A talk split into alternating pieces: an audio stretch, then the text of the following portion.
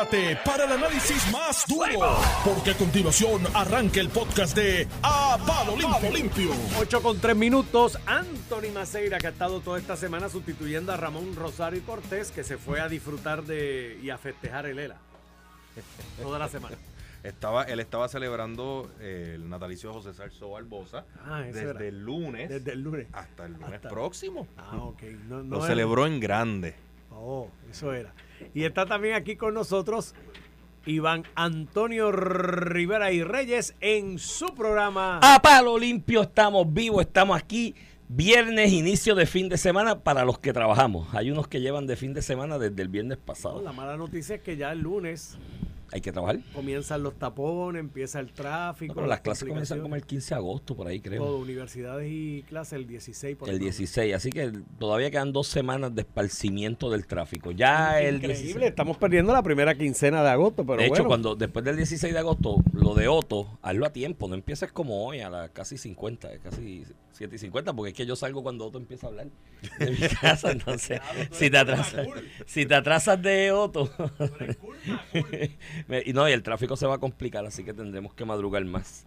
Mira, Anthony, eh, Estos días ha estado bueno el tráfico, fíjate. He estado perfecto, mano. Pero yo no sé, porque aquí hablan de la cuestión del país, que se ha vaciado, que se ha ido todo el mundo para Florida y para Nueva York y para Texas.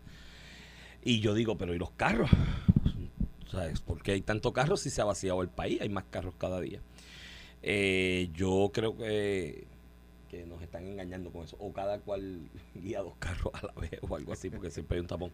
Pero sí, yo, yo creo que hasta el 15, 16 de agosto el tráfico se mueve mejor. Ya tenemos que hacer los ajustes todos nosotros a partir del 15 al 16 de agosto para salir más temprano a nuestras gestiones diarias porque va a estar más complicado.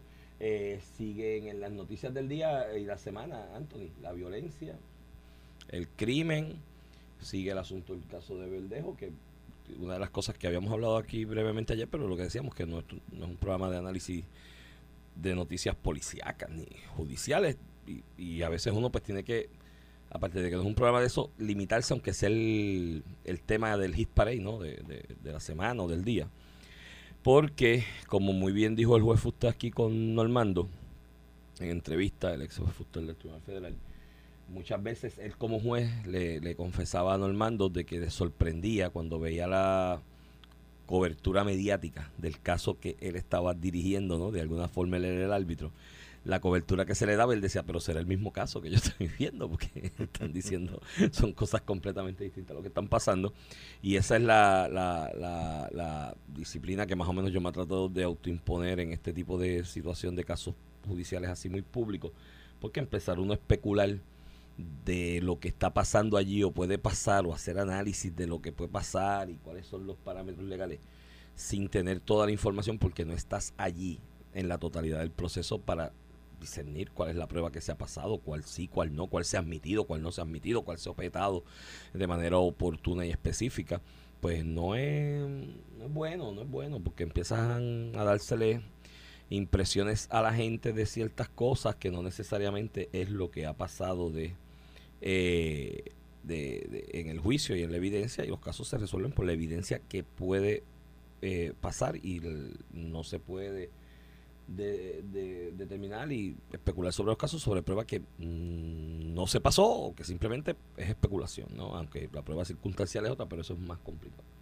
Así que me dijeron, consejo, esperen con calma, dejen que el jurado haga su trabajo, los que están cubriendo de medios, sean responsables, no pongan tweet y cosas en las redes sociales como ajorando a los jurados, porque veo gente poniendo que está cubriendo aquello, ¿no? Y se reputan como periodistas, como que cayéndole arriba a los jurados porque se han tardado.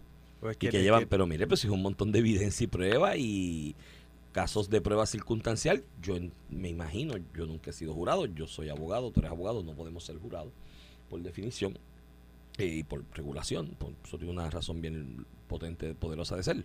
Eh, se supone que los juz, que el jurado, pues, a quien lo están jugando sean sus pares. Si tú pones abogados en el jurado, no son sus pares, son personas que se van a meter en unos tecnicismos legales que no necesariamente tienen que meter y por eso los abogados no podemos ser jurados. Eh, y bueno, en Puerto Rico no, eh, Hay partes del mundo que sí, la jurisdicción de Estados Unidos no, pero hay otras partes que sí. Eh, pero esa es la, la, la, la rúbrica. Y yo creo que lo que están haciendo los miembros del jurado es un acto responsable, es evidencia circunstancial. Tienes que atarla, todas esas circunstancias, a cierta prueba, a ver si tú te convences.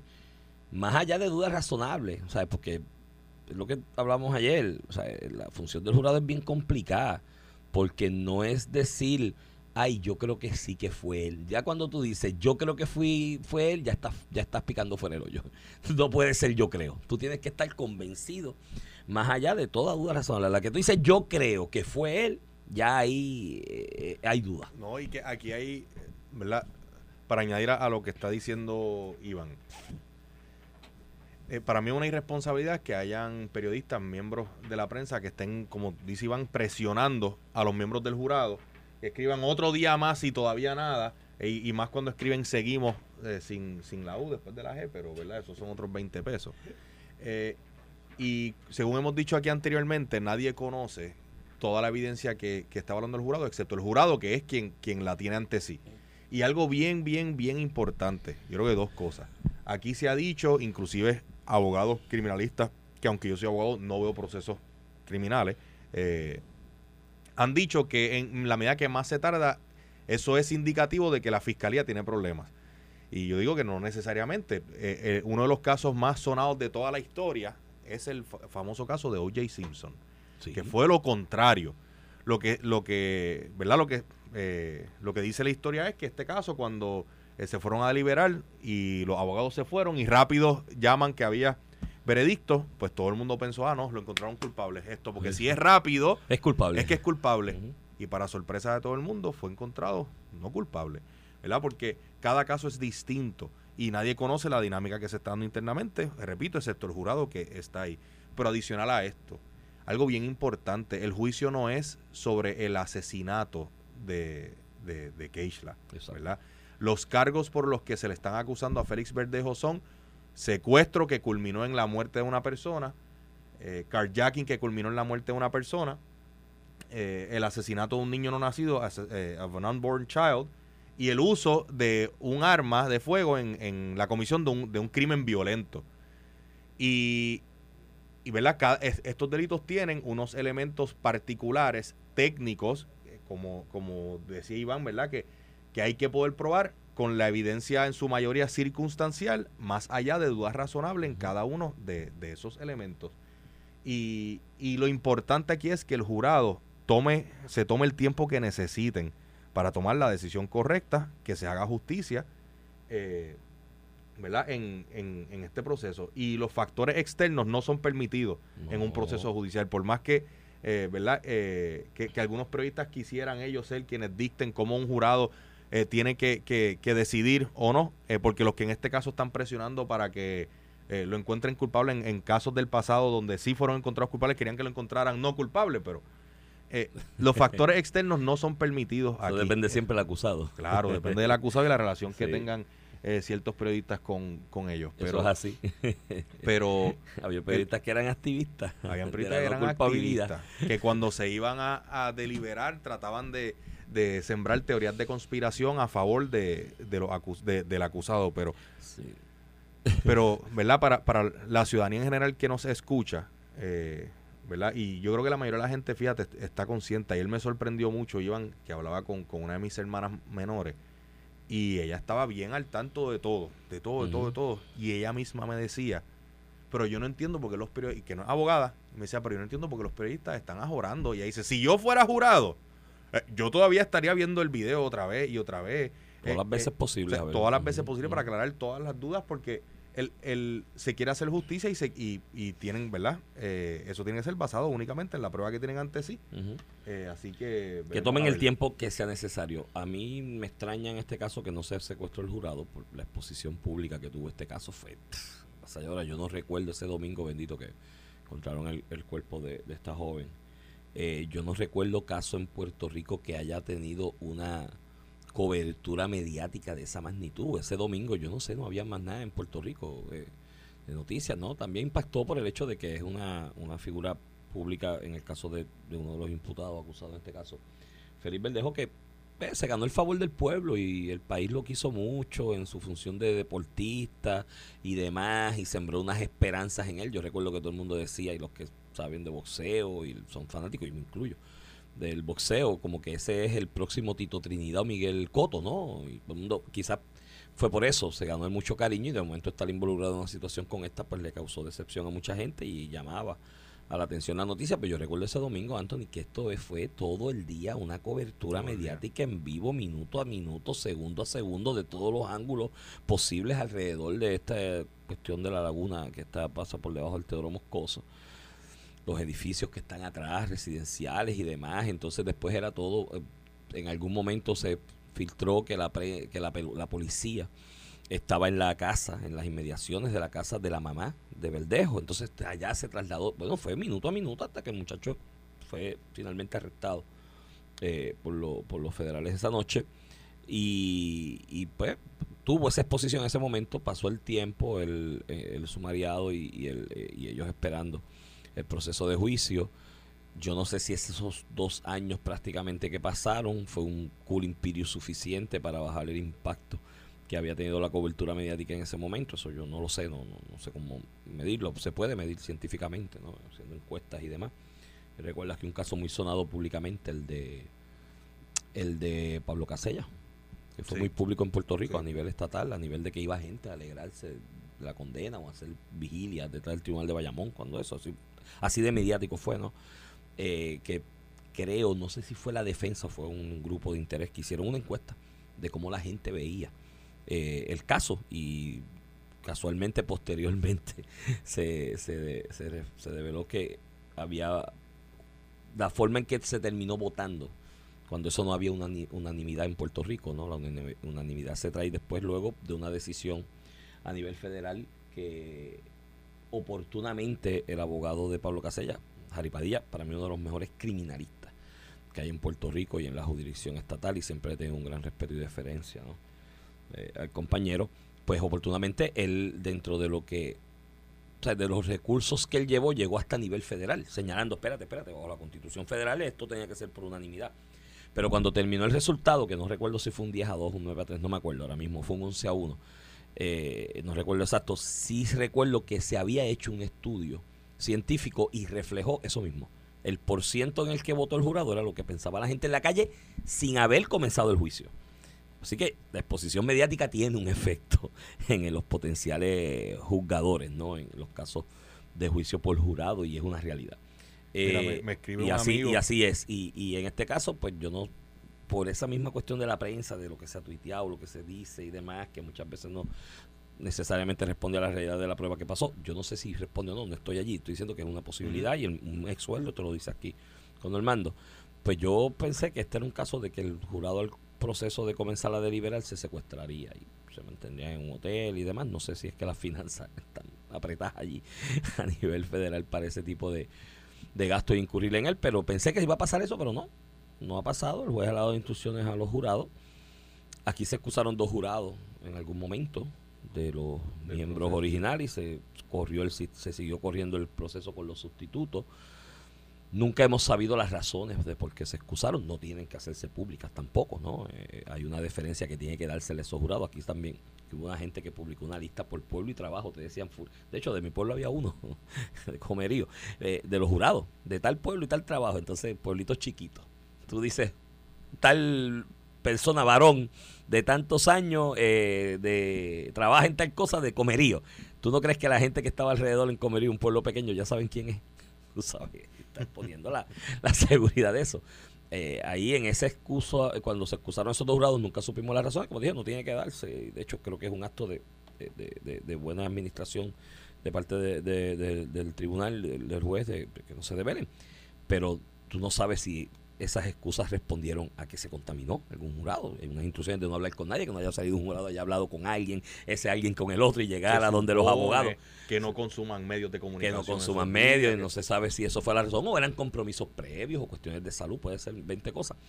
Pero yo pensé todo el tiempo que era un caso idóneo por la exposición a, a que se secuestrara el jurado mientras delibera. Yo espero que, confío que sean las instrucciones al pie de la letra el perfil del jurado en el Tribunal Federal es bastante disciplinado. ¿no? En comparación quizás con la estatal, eh, es otro perfil de personas. De hecho, eso es un debate que yo he tenido con amigos abogados, ¿no? En cuanto a la jurisdicción federal aquí y demás. Los procesos aquí son en inglés, como todos los procesos a nivel federal. Se le proveen traductores, intérpretes y demás. Eh, yo siempre he dicho, el perfil del puertorriqueño es el que habla inglés, ese es el par del que están jugando. Porque en Puerto Rico aquí inglés, inglés, un 20%, quizás un 25%, se ha mejorado un poquito. Habla inglés y domina el inglés de manera proeficiente. Eh, esos jurados en la federal son un reflejo de los pares de la comunidad de los que están juzgando. Porque la comunidad no, el, el, el 100% no habla inglés. ¿Me entiendes? Entonces, si los 12 y los sustitutos, los, los, los, 12 y los sustitutos tienen que hablar inglés porque es requisito, eh, eso refleja sus pares del, juzgado, del, del, que se está procesando. Eh, eso es un debate filosófico, ¿no? Esto que yo he tenido con amigos por mucho tiempo. Como yo soy del criminal law junkie, a mí me encanta el derecho penal, no hago eso porque no es lo que la vida me puso, pero a mí me encanta. Y es un debate que siempre he tenido en el caso de Puerto Rico. Pero sí también lo que he percibido de lo que uno conoce cuando se, entera en la calle que fulano ha sido jurado federal y ha ido a más de un proceso y que todo el mundo se entera, suelen ser gente bastante bastante disciplinada. Claro, también eso implica que, son bastante, severos. su, su juramento. lo toman. Y, digo, también son bastante severos a la hora de juzgar. Obtener un honjuri o una absolución en la federal aquí en Puerto Rico es bien complicado. El perfil del jurado en el Boscoal de cada 199 son, son culpables. ¿no? Eh, pero nada, Seguiremos pendientes. Si no hay hoy, será mañana. Si no, el domingo, el lunes, cuando sea. Que se tomen su tiempo y hagan su trabajo con. Mira, me escribió un amigo que me quedé sin batería. Ah, a esta hora, sí, yo ya, ya, me quedé sin batería. Vuelve y dilo rápido para que tu señora esposa lo escuche. Porque a mí cuando me pasa, yo busco la manera 8 y 19 de la mañana. Pero me había escrito un amigo que, eh, que me dice. Mira, entre los periodistas y los todólogos, que un día son ingenieros estructurales, otro día son perito en cualquier materia, hoy son maestros juristas. Esperaron nueve meses para nacer y no pueden esperar el tiempo que sea necesario para que el jurado llegue a, sí, tienes toda la razón. determinación y tiene toda la razón. Tienes toda la razón. todos los que un día te hablan del puente atirantado con una convicción de lo que son los procesos de ingeniería y si el bendito puente va a ser, es rápido o es lento el, el time frame que se impusieron los ingenieros de autoridad de carretera para arreglarlo y al otro día son expertos en procesos judiciales. Y tú sabes lo que también me sorprende cuando hacen eso, no solamente es que, que que tienen todos esos grados y como tú dices, hoy los mismos que son maestros juristas en este proceso fueron los mismos que tenían su opinión y ellos sabían lo que estaba mal con el puente atilantado y cómo es que había que hacerlo. Es cuando, cuando un periodista en particular se adjudica el hablar a nombre del pueblo. No, porque el pueblo tal cosa. Y es, yo represento al pueblo. Yo represento al pueblo. claro, tú eres exacto, tú eres el perfil del pueblo en general. Eso, eso, es, una, eso es bien interesante, eso que tú planteas, fíjate. Vamos a coger unos minutos en eso. Tengo un tema ahí que quiero que toquemos, dos temas que quiero que toquemos hoy. Uno es el tema de la ley esta de que había que aprobar en Puerto Rico para el del, para tener acceso a los fondos del Family First federales que se perdieron y tengo una candelita ahí porque las excusas que ponen a mí me, me, me hieren la retina. De la mano de otra cuestión que está pasando, Anthony, esta semana ha sido muy violenta en Puerto Rico, aparte de la masacre de estos jóvenes adolescentes. Entonces, está todo el mundo ya tratando de acuñar y acercar las brasas a su pensar ideológico utilizando de base las muertes de estos jóvenes porque son adolescentes, son muy jóvenes y todo el mundo carga de alguna manera para su lado ideológico la, la, la, noticia y tiene acuñar eh, elementos de puntos de frases ideológicas combinado con la violencia de dos casos que a mí me hieren la retina también. Uno es el del policía retirado, recién retirado, que todo el mundo sabe cómo partieron por la mitad que a los policías en su retiro con la ley aquella del 3 del 2013. Y el hombre, tras su retiro, se va a buscar unos pesitos para cuadrar cajas de su presupuesto diario vendiendo pincho. Y me toca ir más de cerca porque esto fue por Cañaboncito, entre Caguas, subiendo para allá, Sidra, buena y demás, que, que parte de mi barrio. Yo me crié por ahí básicamente. Y el hombre se va a buscar sus pinchitos y los primeros días, no sé si era el primer día los primeros días vendiendo sus pinchitos, vienen unos bambalanes para asaltarlo lo, asesinan, le causan la muerte. Y el de este joven que está declarado desaparecido, que coge el carrito de la mamá, hecho sumamente joven, prestado para hacer Uber, para buscarse par de pesos y viene un mozalbeta aparentemente y lo secuestra y lo, y encontraron creo que el carro quemado y el joven no ha aparecido aún, espero que aparezca bien y demás, porque, chicos, y no es insensibilidad con lo que pasa con los de la guerra del narcotráfico, aquí hay de esos que tú llamas, que tú señalaste, periodistas y, y todólogos, que cuando está el comisionado de la policía, eh, el jefe de la policía hablando del caso, del perfil, del asesinado, del muerto que encontraron y demás, le dice, ah, ¿y tenía expediente criminal? Sí, tenía expediente criminal por, por armas, violación a la ley de armas, narcotráfico y ley 54, que casi siempre son los que tiene todo el mundo en este país que cae en esa desgracia. Y dice, tiene eso y dice, Ah, bueno. Ah, pero si tenía expediente criminal, como quien dice, merecía morir. Por eso, no, mi hermano, es una tragedia que un joven muera del expediente criminal, porque lo que le llevó al expediente criminal es una tragedia social que tiene otros ángulos que hay que analizar, que tienen que ver con esa misma ley del, del First y lo voy a juntar con ellos. Este. Y, y esos casos, pues hieren la retina también, porque es un mal social. Pero a mí me hiere más la retina y la sensibilidad, Anthony, cuando se le da muerte a una persona que está en medio de ejercer algún tipo de oficio, trabajo o profesión para buscarse los chavitos. El que tiene el negocito de pincho, el negocito ambulante, el muchacho que trabaja de bartender, que está saliendo en la madrugada de, del trabajo porque sale de madrugada, entonces aprovechan la soledad de la calle, los bambalanes para robarle y le dan muerte y demás. Y yo creo que aquí hay hora, es hora ya. Yo no creo en esto de las entre más severas las penas, más eficientes son, ¿no? Para prevenir y demás. Y de hecho, yo no creo que la pena es para prevenir, la pena es para castigar, punto. La pena es para, castigar, Y, hay, y hay personas que, bueno, la, la pena la pena debe ser un disuasivo. Lo que pasa es que para que sea un disuasivo tiene que ir de la mano con que la gente sepa que si yo que si yo delinco me van a coger. Te van a coger. Y que si me cogen me van a procesar y que si me procesan me van a encontrar culpable. Eso Pero cuando y, y, esto lo vamos saliéndonos un poco del, del, del, tema, pero lo voy a enyuntar aquí. Yo, no, ¿verdad?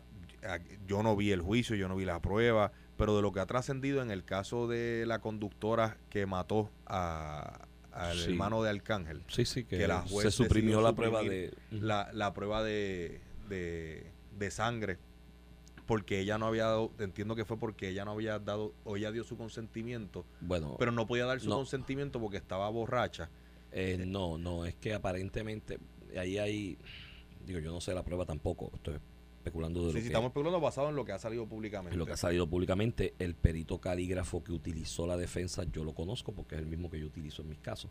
Okay. Eh, los civiles mayormente, que es lo más que estoy viendo, y es un profesional de primer orden. esto es, un caballo. Los dos, Evaristo y, y Viña, son, son dos caballos en, en su materia y en su disciplina. Aquí es que cuando a ti te detienen para la prueba de sangre, si tú no soplas, tú te llegas a soplar, cuando te detienen para sacarte la sangre, como es una intervención a tu intimidad, a tu cuerpo y demás, tienes que buscar una orden judicial antes de hacerlo.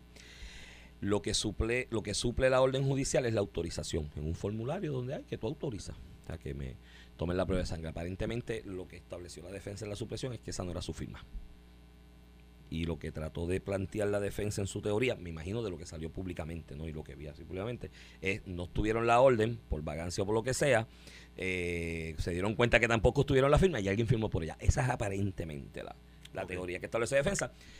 Y ahí hay un detallón con la cuestión de los derechos constitucionales, porque eso tiene un propósito y un objetivo, ese tipo de derechos, ¿no? Y a lo mejor mucha gente dice, ah, es un tecnicismo, hay tanto derecho.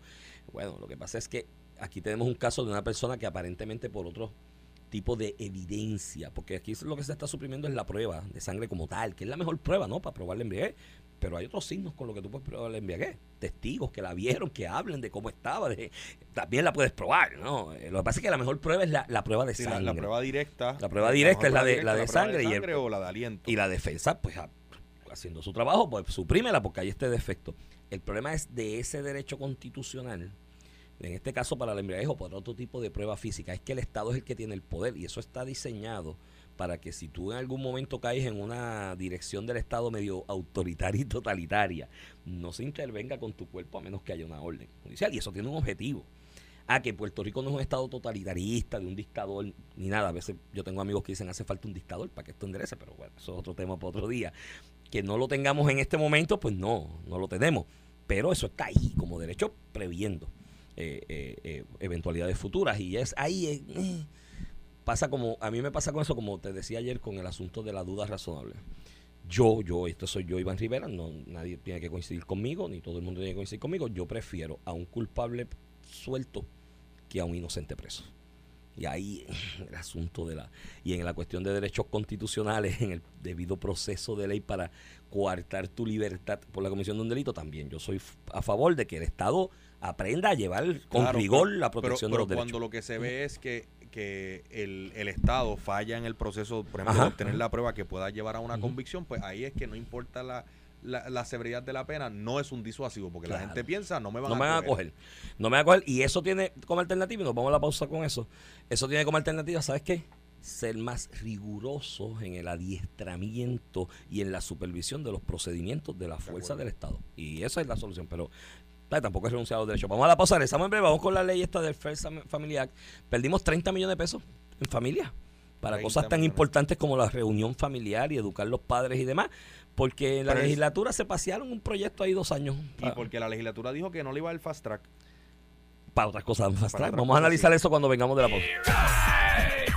Estás escuchando el podcast de A Palo Limpio de Noti1630. De regreso a Palo Limpio por Noti 1630, edición de hoy, viernes 28 de julio del 2023. Este es Iván Rivera quien te habla, acompaño y tengo el privilegio de acompañar en la mañana de hoy al licenciado Antonio Maceira para hablar de los temas del día. Ahí están proyectando por televisión aparentemente la llegada de familiares de tanto de Félix Verdejo como de la joven que había que falleció que fue asesinada Keishla Rodríguez están llegando y la prensa pues haciendo su trabajo obviamente de buscar sus reacciones debe ser horrible sabes estar en es- medio de ese proceso Dios proteja a los míos y que uno nunca tenga que estar Amén, metido que en, así un- sea. en un, en un Igualmente. de eso porque es una situación muy triste y muy dolorosa. Y eso tiene que ver, Anthony, con un mal mayor. Es- Hay dos noticias hoy que las podemos tratar de manera enyuntada. Una es la primera plana del periódico El Vocero, que habla pues, de este caso de donde han muerto cinco adolescentes, o sea, chamaquitos, niños, entre 15, 13, porque una de las niñas tenía 13 años, 13 y 18 años, que ciertamente hiere la sensibilidad, hiere la, la, la retina, pues levanta las voces de reclamo de qué se está haciendo para combatir la criminalidad y pues la primera plana del periódico El Vocero es que se le cuestionó al gobernador ayer que qué estaba haciendo y si los planes de seguridad estaban siendo efectivos. La contestación del gobernador, yo no no soy abrasivo ante la contestación porque es una contestación bastante honesta, ¿no? Los planes de seguridad, paréntesis, esto lo digo yo, en un país donde en algún momento hubo veintipico de mil de policías y ahora hay apenas ocho mil y pico. Pues, tienen que ser variables. Tú tienes que jugar con el recurso humano que tiene y con el equipo que tiene eh, en la dirección de la policía para moverlos y ese plan de seguridad tiene que ser flexible para mover esfuerzo y recursos a distintas áreas conforme a incidentes que se están dando. Tú tienes un área en específico donde se da un incidente de arresto masivo, por ejemplo, de contra narcotráfico, dejas descabezado 20 puntos de droga en esa región, pues ya tú sabes que tienes que mover tus recursos de investigación y de prevención y de vigilancia preventiva a esa región, porque cuando hay arrestos en masa de narcotraficantes, sucede algo natural del mercado de la droga, alguien va a querer el punto. Porque ya el punto está establecido y deja chavo. Y si arrestaron al cabecilla, pues alguien va a querer eh, seguir controlando el punto, ya sean los sucesores del que arrestaron o de los que arrestaron, o nuevos que estaban mirando la oportunidad de hacerse de ese punto y eso genera violencia. Y ahí pues tú mueves los recursos y que es lo más que puedes hacer con una policía menguada como está la de Puerto Rico por razones obvias de que está muy mal pago y no tienen retiro. Nah, hablaba yo el otro día aquí de este amigo de Texas que estuvimos allá y me comenta de este otro amigo policía en Puerto Rico por N número de años, al, ya casi a los 20 años dice en Puerto Rico con la ley 3 me partieron el retiro, se mudó a Estados Unidos, al final se retira allá en Estados Unidos se va con una pensión de casi 80 mil pesos. Aquí en Puerto Rico no llega el salario de policía a 40 prácticamente, ¿me entiendes? Eh, y eso ha menguado. Y hay que ser flexible en cuanto a eso, porque una cosa es la prevención y lo que puedes hacer desde el punto de vista policiaco, y otra cosa es la cuestión social. Ah, el perfil del criminal está influenciado por unas variables sociales o sociológicas, como usted le quiera llamar, algunas psicológicas también, por eso La respuesta del gobernador, digo, no, me, parece adecuada porque habla también de la educación, habla de la pobreza, habla de la salud mental, que son elementos que hay que atender para cuando vamos a hablar de, la criminalidad y del perfil del, del criminal. Eh, y yo, pues eso es una parte del problema. Otra parte, pues es la, como dice el gobernador, y esto yo lo he dicho constantemente, tenemos un sistema de educación sumamente deficiente, donde la prioridad aquí del sistema de educación, ¿tú sabes cuál es, Anthony? Hay una senadora ayer que estaba de Mediatur en Fogoná, porque de 300 y pico escuelas de edificios públicos solamente han pintado 16 y las otras no han pintado. Ese es el gran problema de educación. ¿sabes? O sea, la gran preocupación de un legislador que tú lo escoges para que haga policy, ¿sabes? para que haga política, Política pública, pública. sea un Es policy si la escuela está pintada o no. es si la escuela está pintada o no. No la calidad de la educación de los niños. No ¿Para qué vamos los enseñar? Los- vamos a enseñar. ¿Cuál es el, No- el currículo educativo que queremos implementar? ¿Qué es lo que queremos enseñar? ¿Cuáles son los objetivos con esos niños que están entrando en primer grado chiquititos para cuando salgan? ¿Qué es lo que vamos a hacer con ellos? ¿Cuál es el país que yo voy a tener dentro de 20 años que ese que está entrando a la escuela hoy ya va a estar terminando la universidad? aproximadamente. Eso no es la prioridad de una presidenta de la Comisión de Educación de la legislatura. Ese está pinta. Es si está pintada. Y eso es para que veamos lo, lo superficial que, que son a veces nuestros funcionarios electos. eh, y al final del día, Iván, es, es lo llanito, es lo politiquero. Y en el tema de la educación, yo siempre cito a Eduardo Bate, cuando fue presidente del Senado, que trató de impulsar una reforma educativa. Yo recuerdo en vistas públicas que él siempre planteaba que es un tema filosófico. La constitución de Puerto Rico tiene un derecho a la educación pública. Eso es así. Pero el derecho a la educación no es el que te ubiquen en un plantel físico.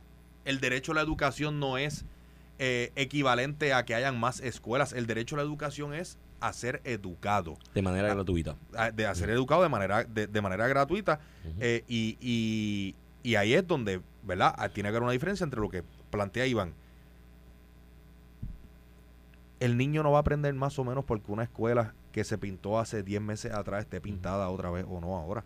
El, el- lo que realmente va a, a- a- tener un efecto sobre la educación del niño es la- las condiciones en las que se encuentra el maestro, cuán al día está en las materias, cuán contento está haciendo su trabajo, ¿verdad? Porque un- un- no es lo mismo un maestro desmotivado a un maestro que tiene ganas de ir allí, de, de- de trabajar, que, que los materiales estén ahí, que los libros estén al día, que las materias estén al día, la calidad, la calidad o el contenido del, del currículo.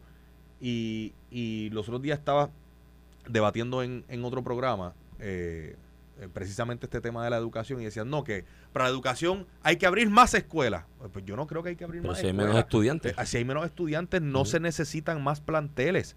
Eh, pero ese es el discurso, Llanito, ese es el discurso populista, ese es el discurso para atacar a la administración estadista, Sí, sí, sí, porque lo que hay es que destinar más recursos a las escuelas que hay y poder tener la- eh, eh, ¿verdad? Eh, control sobre la cantidad de estudiantes por salón, poder mejorar las condiciones de los niños de educación especial, los servicios que se Ujú. le proveen, la calidad de la, de la educación.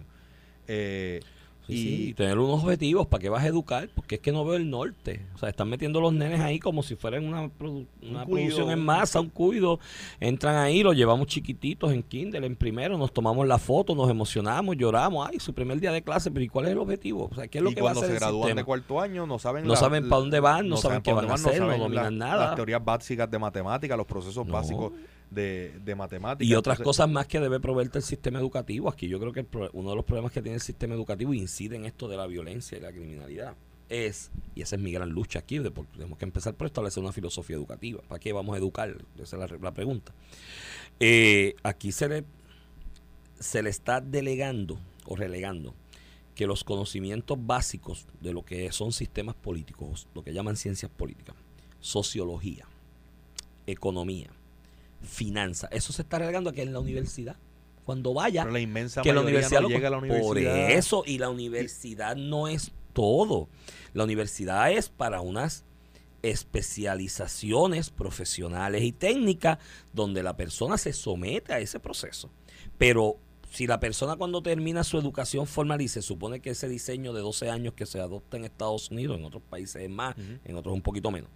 Pero ese sistema que se adopta de 12 años en Estados Unidos es porque en ese periodo de tiempo debe ser suficiente para formar educativamente un ser humano y Claro. humanizarlo.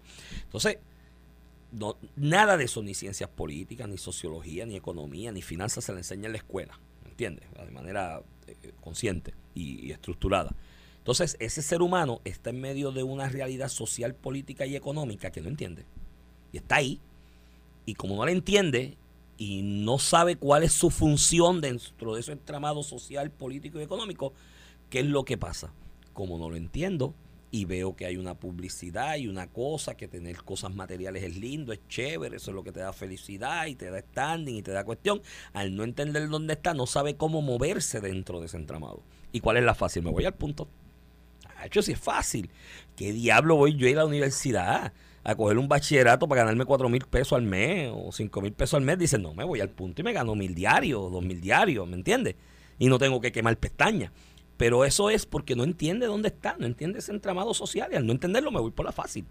Si tú dedicaras tiempo a eso y a humanizar al individuo y clases de humanidades, esto mismo ¿Por qué diablo aquí hay que leer Lidiada en la universidad? Digo que no la leemos tampoco, porque todo el mundo coge los benditos resúmenes y la. ¿Sabes? ¿Por qué diablo no, no, leemos Lidiada, que es una obra maestra para entender muchas cosas de lo que es el ser humano y, la humanización del individuo? Por poner un ejemplo, entre otras obras. ¿Por qué no se pasa en la escuela? Y como es un libro bien largo y bien denso, pues tú vas en la clase de sociología, de humanidades, la que sea, vas por cantos por año Empiezas en intermedia con Liliana y cuando termina en cuarto año, muchachos, terminó Liliana. Iván, ese es, yo creo que ese es un ejemplo concreto de un contraste entre la educación pública y la, educación privada. En la privada, yo creo que tú estudias en la privada. yo, yo, estudié en las dos. En las yo estudié en yo estudié en colegio, pero yo me gradué de escuela pública, de la Gilberto Concepción de Gracia en Villa Fontana, pero en escuelas privadas se lee la Odisea y se lee la Iliada, como tú dices, a través de los años. eso. Eh, en la en la escuela pública no. No. Eh, o por lo menos, ¿verdad? Eh, en la mayoría de las escuelas públicas que, La República de Platón, por ponerte un ejemplo, para que la gente entienda lo que es la democracia, el contraste. Y no, no me usen la UHS como. No, pero es que la UHS o escuela especializada estamos hablando. UHS y University Garden y Croen no son parte del ejemplo. No, no son ejemplos. Y no son la excepción dentro del sistema. por y la inmensa mayoría de los niños que necesitan ese eh, ¿verdad? Esos elementos adicionales que por las razones que sean no reciben en su hogar, no en, no entran porque no tienen las palas, porque no tienen los conexiones. No, y, los números, los números. Digo, UHS es raro porque es para los empleados en la universidad y si eres profesor. Pero Croen y University Garden, y sé de University Garden porque el menor mío es producto de eso y yo estoy me, me sentí muy afortunado que yo ni sabía que existía. Esto fue el mismo. El primer día cuando tenía, qué sé yo, 11, 12 años, me dice, papi, llévame a esta escuela que hay un open house en Río Piedra. Y yo, él vivía con su mamá en Comerío, yo vivía acá. Yo, pues te quedas conmigo y te llevo. Cuando llego y me parqueo frente a la escuela, y dice, no, es para que te bajes, porque es con los papás esta cuestión. Y yo, pero yo tengo que trabajar, flaco, tú no me ibas a decir eso. me dice, no, vamos a ver. Y fui, vi el Open House. Yo digo, yo, esta gente tiene un proyectito. Y entró ahí, pero ahí es un examen brutal para entrar. Primero, el promedio que tienes que tener. Segundo, el examen. Y para que te retengan, tienes que coger unos exámenes todos los años. Ah, piensa uno, piensa dos, qué sé yo, algo así. Era que tienes que aprobarlo también y mantener un promedio. No es fácil. Un día esto yo lo conversé informalmente con Eduardo Bati en algún lugar, que él me dijo, no, ¿por qué no hay 100 University Garden en Puerto Rico? Y yo, porque no hay estudiantes para 100 University Garden. ¿sabes? Otra realidad. Pues, ahí coincido contigo, no me, no me vengas con esas excepciones. Eso es otra cosa. Pero en general, ¿sabes? ¿Por qué no se lee Platón, la República, para que el nene entienda lo que es la democracia y la cuestión, Aristóteles, por qué el sistema político es como es? ¿Me entiendes? ¿Sabes? ¿Por qué eso no se hace, chicos? Y todo se va en que si la escuela está pintada, más computadoras. Tú sabes la cantidad de computadoras y tablets que regalan aquí de esto para la escuela. es un negocio lucrativo para mucha gente. Pero a la larga, ¿para qué? Entonces yo vengo y Pero también es lo llanito, ¿por Porque el legislador quiere tener la foto entregando las entregando computadoras, entregando las tablets, entregando algo. Y al final del día, la tablet, eh, yo no sé, ¿verdad? Ya por qué número van, pero la tablet 10 no le hace diferencia al estudiante si ahora tiene la tablet 11 o la tablet pero si yo viví, yo fui, cuando estaba en Chile, me di este trip por el desierto en Bolivia y otros sectores de Bolivia. Chicos, yo vi nene, nene de 10 años, caminando cuatro millas para llegar a la escuela. Cuatro, no había transportación pública. Cuatro millas para llegar a la escuela. Y cuando vi la escuela, que me la enseñaron, que sirvió de guía para, ese, ese trip, nativo de ahí, de, de esa región. ¿Tú sabes lo que era la escuela, Gallo? Un ranchón bien grande, con dos pizarras así bien grandotas, media feitas ya, cantitos de tiza así, porque era lo que quedaba cuando fuimos allí, de hecho, no, digo para que fueran cositas, y unos bancos bien largos. Unos bancos bien largos, sentados uno al otro, escuchando al maestro. Esa era la escuela. Pero tú venías, hablabas con un nene allí de 11, 12, 13 años y te tenía una conciencia de muchas cosas que muchachos aquí de universidad en Puerto Rico apenas están empezando a tener.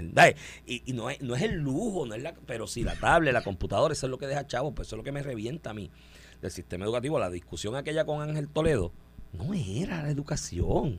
Ah, le No era. importaba un bledo al legislador el doctorado que tuviese, la ni, capacidad de- que ni la capacidad, ni el background. Lo que le importaba a esa gente eran los contratos. Y Imagínate sí. si es así que cuando lo guindan, dicen, ah, ahora hay que revisar, porque a ver si en esos siete días que estuvo allí, o cinco, los que fueran de interino eh, o, nom- o nombrado, a ver cuántos contratos firmó. Porque si firmó contrato hay que anularlo, porque él no. Es el contrato, chico, le importa un bledo. Entonces, ¿cuál es el resultado al final? Una sociedad violenta.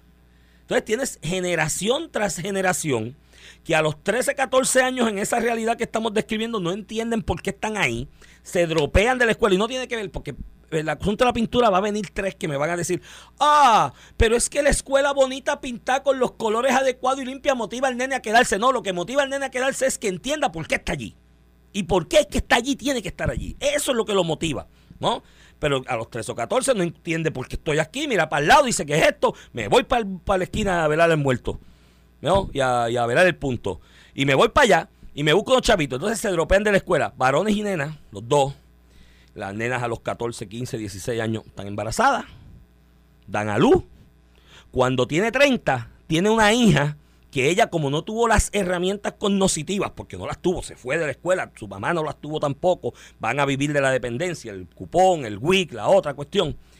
A los 16 años esa nena, con una de 32 de madre, que es una niña prácticamente una muy joven todavía, que no tuvo las herramientas para transmitirla a esa, ¿qué hace esa de 16 o 15? Me voy de la escuela también me dropeo. Y sigue generación tras generación en la misma vaina y no la corta. ¿Qué te da el camino al final? Pues hay unos que se meten en el negocio que no es. ¿Me entiendes? Y ahí viene la hora criminal. Yo, a mí me duele mucho. Esta, esta, esta discusión yo la tuve públicamente con alguien. Yo no sé si usted acuerdas un caso de una menor que agredió, o sea, imputaba que había agredido a otro en una escuela. Sí. Y la procesaron por la ley esta de menores del procurador. Aquí hubo gente, pensadores del país, de los todólogos, que decían que cómo es posible que el Estado gaste chavos para procesar una menor de 10 años.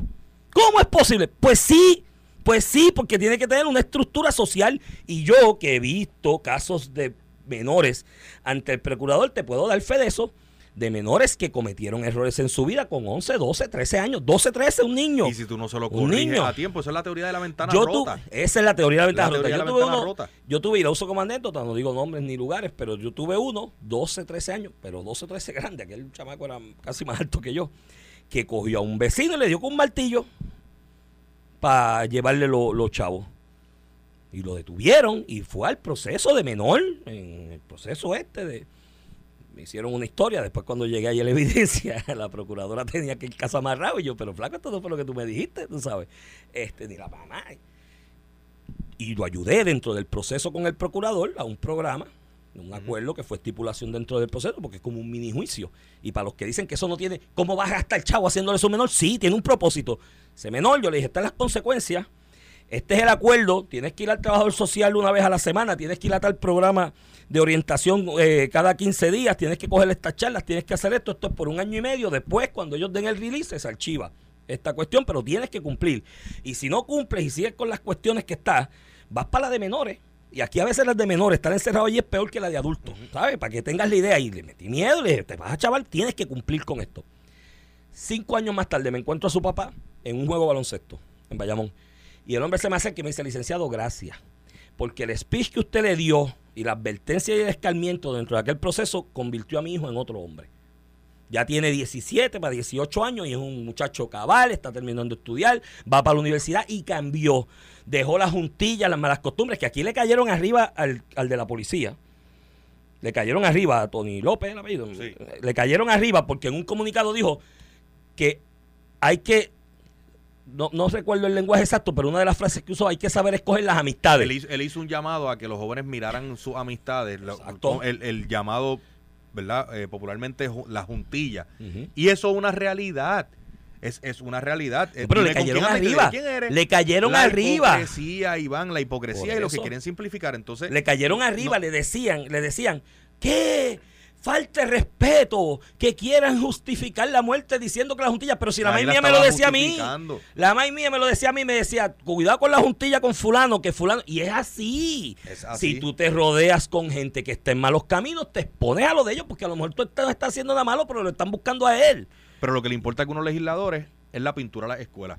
No les importó El la legislación que hacía falta para que el gobierno de Puerto Rico pudiera accesar los fondos federales de, de- relacionados al Family First, que iban a permitir la contratación de más trabajadores sociales, de llevar mayores recursos a precisamente estos niños para que pudieran haber más historias como la que está diciendo Iván, Sí. que entre la intervención en ese caso de un procurador de menores, un abogado, de la mano con un trabajador social, eh, pues puedan transformar la vida de, de estos niños. En el caso del Family First Act este, ¿no? El Family First, que lo y ahora hablamos de la excusa.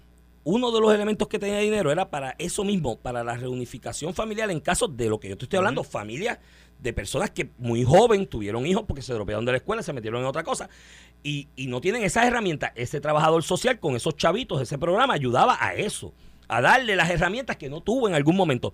Y lo cuelgan y el presidente del Senado, José Luis Dalmau, el del acordeón, viene y dice, ah, es que eso me lo enviaron en agosto para aprobarlo en octubre. Y no lo íbamos a hacer Y no lo iban a hacer fast track. Mi hermano, si han aprobado atrocidades fast track en este país. Y a Ángel Toro Ah, van a y después- colgar fast track.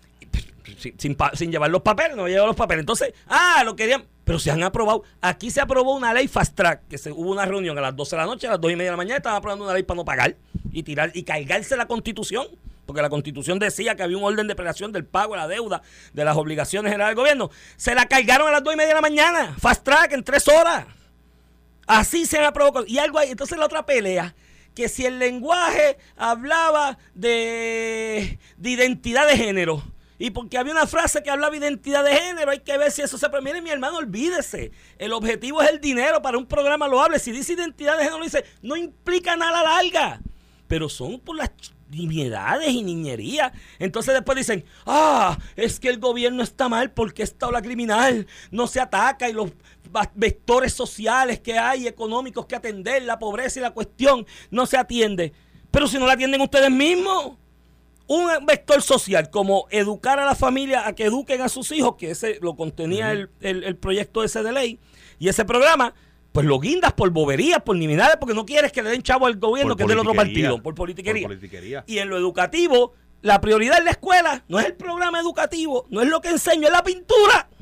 Como si el muchacho fuera a comer pintura. Ah, que sí, que sí está bonita, es agradable. Pues sí, pero si no tenemos para eso como prioridad, vete a lo básico primero, a lo fundamental y después vas por escalas a lo otro. ¿Me entiendes? Además, el que no está en pinta en agosto no quiere decir que se puedan pintar en el año. Porque esa es la otra mala costumbre aquí. Acaban las clases en mayo, todo el mundo en julio está libre, porque este es el día que el país que más días fiesta tiene, y en agosto tienen que estar pintadas. Pues si no dio tiempo, la pinta en octubre. Es más, te conviene pintarla en octubre, en noviembre. Pues ya pasaron los huracanes. Va a ir la pinta en agosto y del huracán te la, te la fastidia después. O sea, no entiendo que estamos perdidos en el bosque. Entonces nos quedamos, ay, la hora criminal, ay, estos niños que murieron. Que by the way, que dijo el de la policía, es, todo, está, todo esto que hemos hablado está relacionado con eso y por eso es que lo digo. Dentro de esos jóvenes, hubo uno de 15 años que ya había sido detenido e interrogado por una masacre en Guayama, con 15 años, 15. Así que los todólogos aquí, que me cayeron a mí arriba cuando yo me atreví a disentir de ellos, porque yo dije que era una estupidez decir que invertir dinero en el proceso del procurador de menores en los tribunales de la sala, en las salas de menores de los tribunales para niños de 10 y 12 años, ellos decían que eso era una marca estrechada. Yo decía que no. O sea, no es una marca estrechada. No hay que hacerlo y hay que darle estructura y hay que darle disciplina a través de ese proceso para que cojan el ejemplo y les sirva al futuro. Pues ahí tienes de 15 que ya están diciendo, vamos a ver lo que sale en la investigación, pues están diciendo que están involucrando en un asunto una masacre, que probablemente estas muertes vengan relacionadas a alguna vendetta de eso, y eso se sabrá con el tiempo, pero no, porque es que ya tenemos niños de 13 y 14 y 15 años en el, que es una pena que mueran y es lamentable, pero están en esa actividad porque como el sistema educativo no le provee la educación formal para que ellos se entiendan qué, qué soy yo aquí como ser humano, ser social en este entorno y qué voy a hacer. Como no lo entienden, se van por, lo- por la ilegalidad, por la cuestión al margen y pasan estas cosas. Y lo vuelvo y repito, el consejo, lo que dijo el de la policía, es la verdad.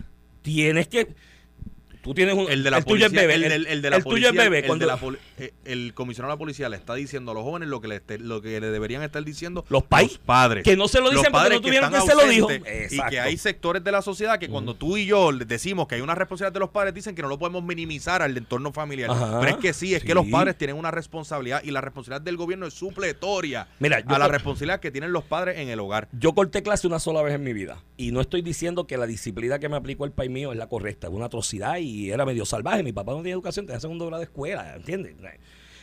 Yo corté clase en primero o segundo grado, me robé unos Bill Will de la, de la escuela con Jorge Maisonet, que el otro chamaquito que ven.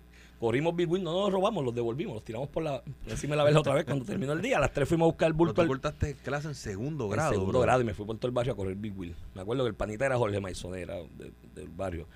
Pero ahí, ahí tiene que haber intervención temprana. No, no, la hubo. Cuando yo llegué, la, casa estaba al lado de la escuela. Tiramos los Big por encima de la verga. No nos los robamos, los dejamos allí.